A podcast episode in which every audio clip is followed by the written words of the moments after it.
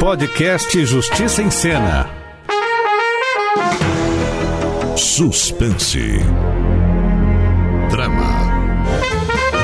Comédia. História.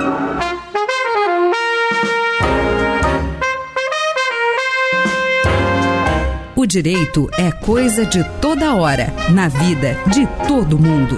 Começa agora Justiça em Cena, a radionovela da Rádio Justiça. Episódio da semana. Responsabilidade de expressão.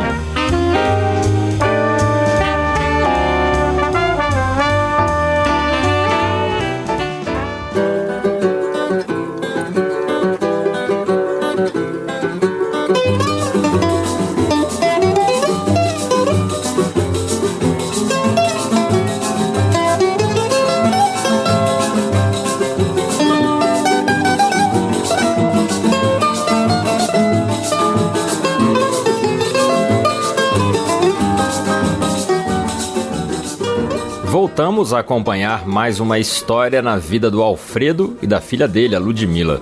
E para quem não tá lembrado, o Alfredo não queria ser vacinado contra o coronavírus e relembrou uma história que aconteceu em 1905 com o bisavô dele, o Manuel Fortunato de Araújo Costa, que entrou com um habeas corpus no STF para evitar que fumigassem sua casa contra o mosquito da febre amarela. Nesta semana, quem não está muito tranquila é a Ludmilla, que recebeu uma mensagem bem esquisita no grupo da família. Papai, o senhor viu essa notícia? É, Banca de revistas está vendendo animais silvestres ilegalmente? Ah, vi sim. Quem te mandou? A tia Cláudia no grupo da família, Do qual vocês me expulsaram. do qual o senhor saiu por conta própria ao não concordar com as diretrizes do grupo. Ah, vocês não me deixavam publicar nada, ué? Nada que não fosse verdadeiro. Bom, se você tá me mostrando essa notícia, significa que ela é verdadeira, não? Ou seja, que o sonso do seu Joselito está traficando animais silvestres na própria banca de revista. Não é tão simples assim, que tem muita notícia que escapa do radar das fake news. Principalmente essa, que vem de um site que eu nunca ouvi falar, é, Verdades Incômodas. Ah, sim, sim, muito bom esse site. Conheço quem escreve nele. Quem? Euzinho aqui. Papai, o senhor tá inventando notícia agora? Não, não, nada disso. Estou apenas inferindo que determinados fatos talvez tenham acontecido. É a mesma coisa que eu falei. É, eu sei, só que eu falei mais rebuscadamente, passando a impressão de sabedoria e cultura. Hum, coisa que o senhor não tem. Você não me ofenda! O senhor é que tá ofendendo o seu Joselito dizendo que ele vende animais silvestres numa banca que não cabe nem um alfinete. Ué, foi ele que começou Começou com o quê? a me ofender, ora. E ele te ofendeu do quê? Me chamou de desinformado.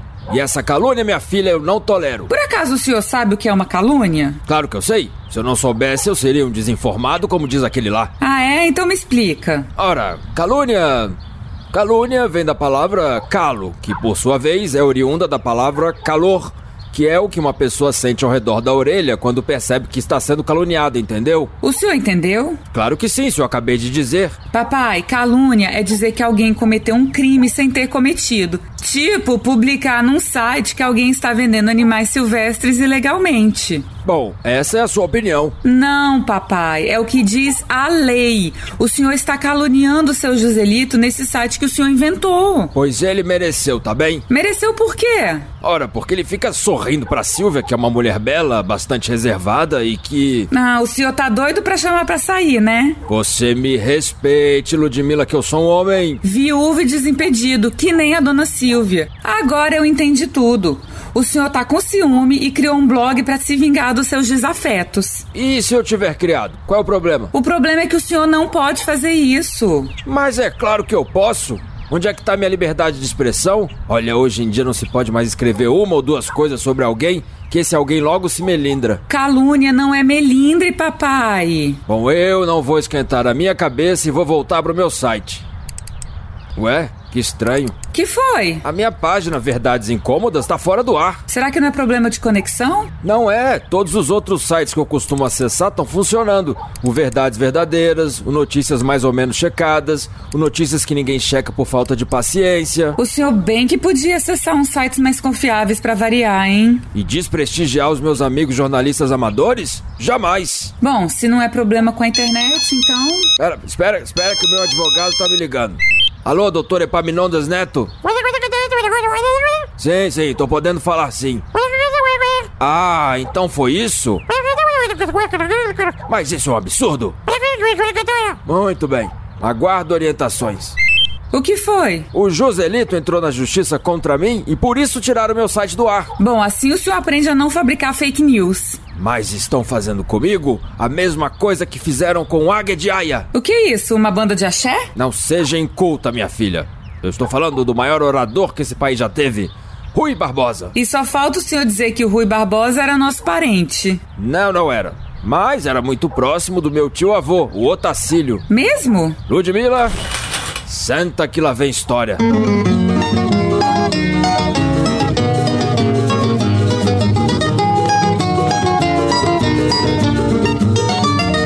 E voltamos agora para o ano de 1914, quando o Otacílio, o dono de uma banca de jornais e revistas, chega em casa esfuziante e encontra a filha, a Lenita, sentada no sofá. Lenita, você não vai acreditar quem parou na minha banca. Chiquinha Gonzaga. Chiquinha Gonzaga já é habituê de lá. Onde você acha que ela compra as partituras de música estrangeira? Eu estou falando de alguém que eu nunca tinha visto ao vivo e em cores. Ai, já sei. Rodolfo Valentino. Quem é esse? Um ator italiano. Nunca ouvi falar. Em que peça que ele tá? Ele é ator de cinema, papai. Lenita, você perde muito tempo com essa coisa de cinema. Todo mundo sabe que é uma moda passageira. Pode apostar que em dois anos ninguém vai saber mais o que é. Tá, papai. Quem foi essa pessoa tão incrível que apareceu na sua banca? Ninguém menos do que o senador Rui Barbosa. Eu não conheço. Vocês jovens ficam lendo Lima Barreto e ignoram a importância desse grande homem da nossa tão jovem república. Tá, me diz uma coisa que esse Rui Barbosa fez de tão incrível. Digo duas até. A primeira é que ele foi um dos fundadores da Academia Brasileira de Letras, ao lado do Machado de Assis. Foi ele quem criou a primeira bandeira do nosso Brasil republicano. E por último, ele é senador e o maior orador que esse país já teve, cujo apelido, Águia de Aia, ele adquiriu graças à sua brilhante performance no Tribunal Internacional, localizado em Haia, na Holanda. Tá vendo? Ele é tão importante que eu falei mais de duas coisas incríveis que ele já fez. Hum, acho que sei de quem o senhor tá falando. Não é ele quem sempre publica os discursos naquele jornal que o senhor lê? O Imparcial? Esse mesmo, Lenita. E eu nunca tinha visto ele tão perto e tão furo da vida. E por que ele tava irritado? Eu achava que era por minha causa, né? O que o senhor fez? Ora, eu pedi que ele me deixasse alguma coisa de recordação daquele momento histórico. Que momento histórico? Ele entrar numa banca de revista? Talvez não fosse histórico pra ele, mas pra mim com certeza foi. E o que o senhor pediu pra ele? A cartola. Mas, papai, como o senhor pede uma cartola a um desconhecido? Rui Barbosa é o homem mais conhecido deste país. Então ele te deu essa cartola aí? Ah, ele estava tão nervoso que esqueceu ela comigo. Dei uma olhada nessa edição do Imparcial. Hum, que tem ela? A pergunta é o que esse jornal não tem? E a resposta, o discurso de Rui Barbosa. E aí, quando ele comprou o jornal e viu que não tinham publicado o discurso dele, começou a soltar vários impropérios em várias línguas que eu nem ouso repetir. Não pode repetir porque a única língua que o senhor conhece é a portuguesa. Exatamente. E em outras palavras, o que o nosso águia de aia sofreu foi censura. Censura? Mas por quê? Não sei se você sabe, mas este governo do Hermes da Fonseca tá indo de mal a pior, né? E eu não sei? Desde que começou essa guerra mundial, ninguém mais quer comprar nada da gente. Daí, em vez de tratar essa crise, o Hermes está se desentendendo com todo mundo. E depois desse estado de sítio que ele decretou, a população ficou ainda mais irritada com ele. Claro, no estado de sítio, até o direito de ir e vir fica comprometido. Eu só não entendi o que isso tem a ver com essa história do Rui Barbosa. Bem, ele discursou no Senado contra essas medidas do Hermes, né? Aí não deu outra. Proibiram a publicação do discurso no imparcial. Ué, quem será? É, deve ser o leiteiro. Pois não?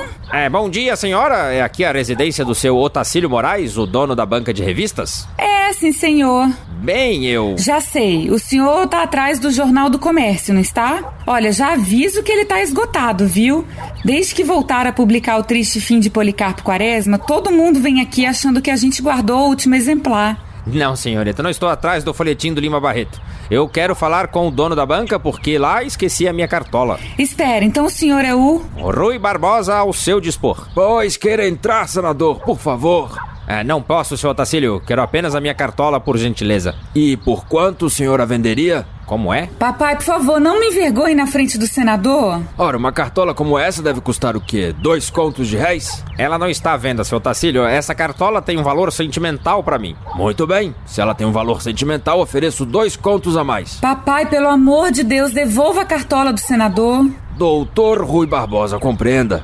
Essa cartola já se afeiçoou à minha residência. Agora a cartola virou um cachorro. Veja como ela fica supimpa pendurada nessa parede em cima do meu gramofone. Muito supimpa, seu Otacílio, mas sem a cartola eu não entro no Senado. Pois fica então na minha casa. Imagine só quando os outros donos de banca souberem que o Águia de Aia está morando aqui. Papai, daqui a pouco o senador vai ser obrigado a entrar com um habeas corpus para liberar essa cartola.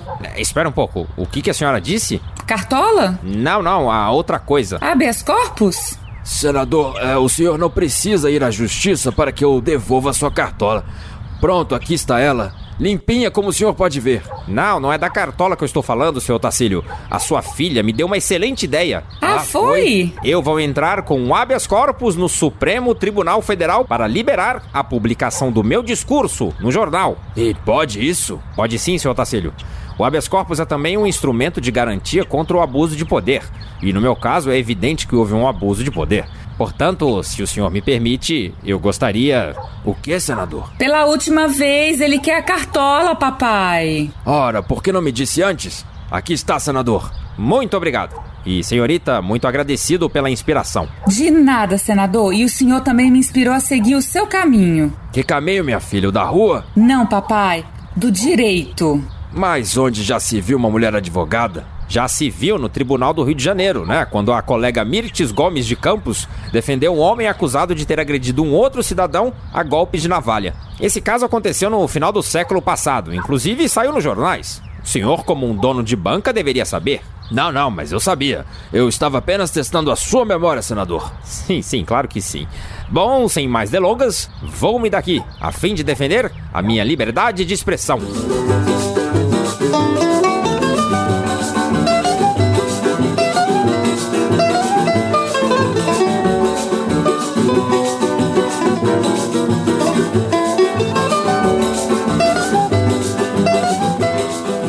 E lá foi o senador Rui Barbosa até o Supremo Tribunal Federal impetrar um habeas corpus pedindo a liberação de seu discurso para ser publicado no jornal O Imparcial. Enquanto os ministros analisavam o pedido, a vida seguia na casa do Otacílio e da filha, a Lenita. Lenita, você tá passando bem? Tô ótima, papai. Por quê? Nunca mais te vi com um romance na mão, agora só fica lendo essa Constituição Federal. Por mais que eu adore uma boa história, eu tô mais preocupada em ser advogada, papai. Esse mundo tá muito mudado mesmo. Ué, será o leiteiro?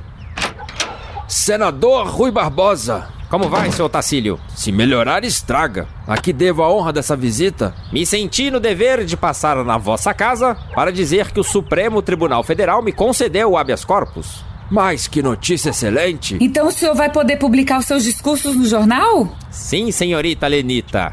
Na petição eu aleguei que a palavra nação é inerente ao mandato político e que o povo precisa saber como agem seus representantes, não é mesmo? Está certíssimo.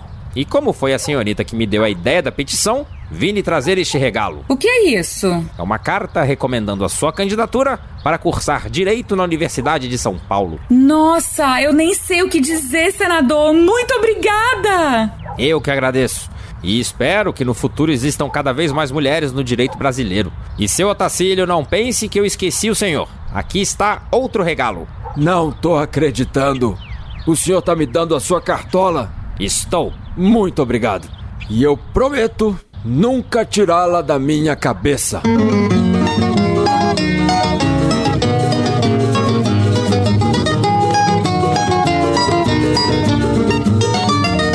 E mesmo sob protestos da filha, o Otacílio nunca mais tirou da cabeça a cartola que ele ganhou do Rui Barbosa.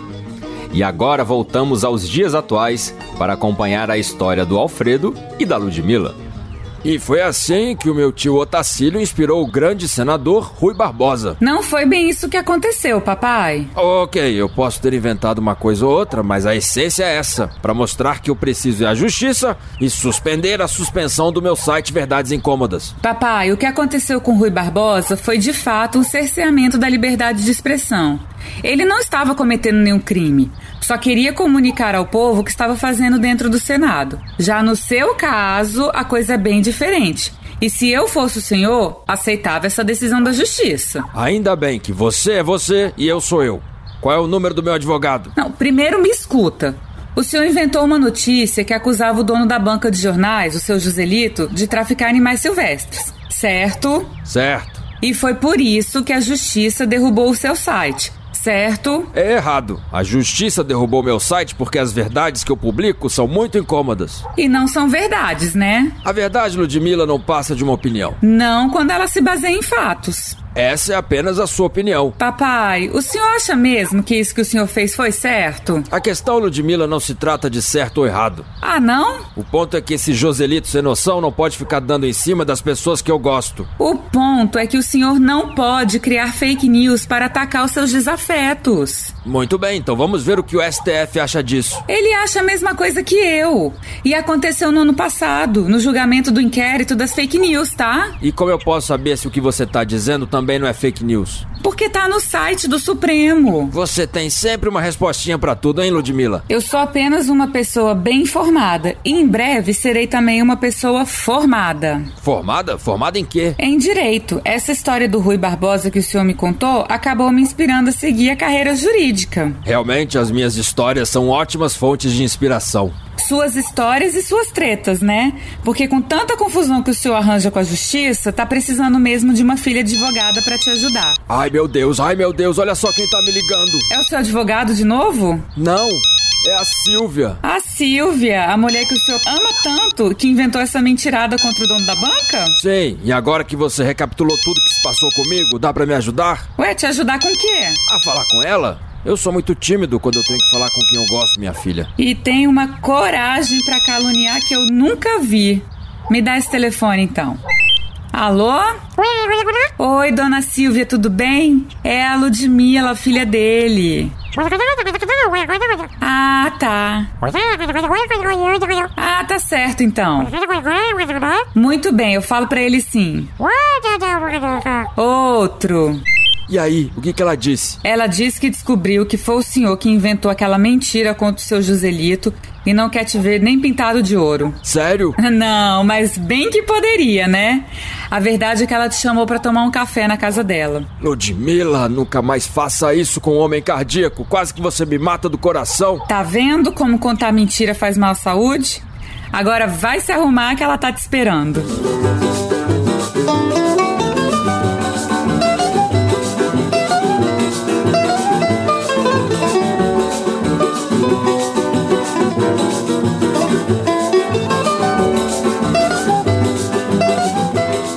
Olá, ouvintes! No episódio dessa semana, o site do Alfredo foi suspenso pela Justiça após ele publicar uma matéria caluniosa contra um desafeto. A consultora jurídica da Rádio Justiça, Thais Faria, explica que a Constituição Federal de 1988 garante a liberdade de expressão e veda qualquer tipo de censura de natureza política, ideológica e artística. Mas essa liberdade pode ser restringida quando a gente cria e propaga fatos que podem ser enquadrados como crimes de difamação, injúria ou calúnia. A difamação ocorre quando o ato ofende a reputação de alguém, como dizer que a pessoa pessoa é mal pagadora. O fato pode ser verdadeiro ou falso, não importa. Comete o delito de injúria quem ofende a dignidade de um cidadão por meio de um xingamento, por exemplo. Já a calúnia consiste em atribuir falsamente a alguém a autoria de um crime, como é o caso do Alfredo, que inventou que o dono de uma banca de jornais estava vendendo animais silvestres ilegalmente. O crime de calúnia está previsto no artigo 138 do Código Penal e é punido com pena de detenção de seis meses a dois anos e multa. Além disso, decisões judiciais podem suspender atividades ou publicações específicas por serem abusivas ao direito à liberdade de expressão. Para se defender, o Alfredo relembrou do caso que aconteceu em 1914 com o senador Rui Barbosa. Ele entrou com habeas corpus do STF após ter a publicação de um discurso dele censurada pelo governo da época. Só que no caso do senador, a Suprema Corte permitiu a publicação do discurso no jornal O Imparcial, por entender que ele estava protegido pela imunidade parlamentar, uma vez que a Constituição Federal de 1891 já garantia a inviolabilidade das opiniões, palavras e voto dos parlamentares. Até a próxima! Justiça em Cena, o podcast da Rádio Justiça. Episódio da semana: Responsabilidade de expressão. Roteiro e direção: Guilherme Macedo. Sonoplastia: Daniel Leite.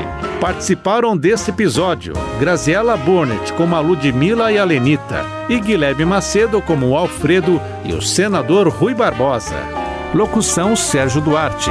Análise jurídica: Thaís Faria. Justiça em Cena, uma produção da Rádio Justiça, Secretaria de Comunicação Social, Supremo Tribunal Federal.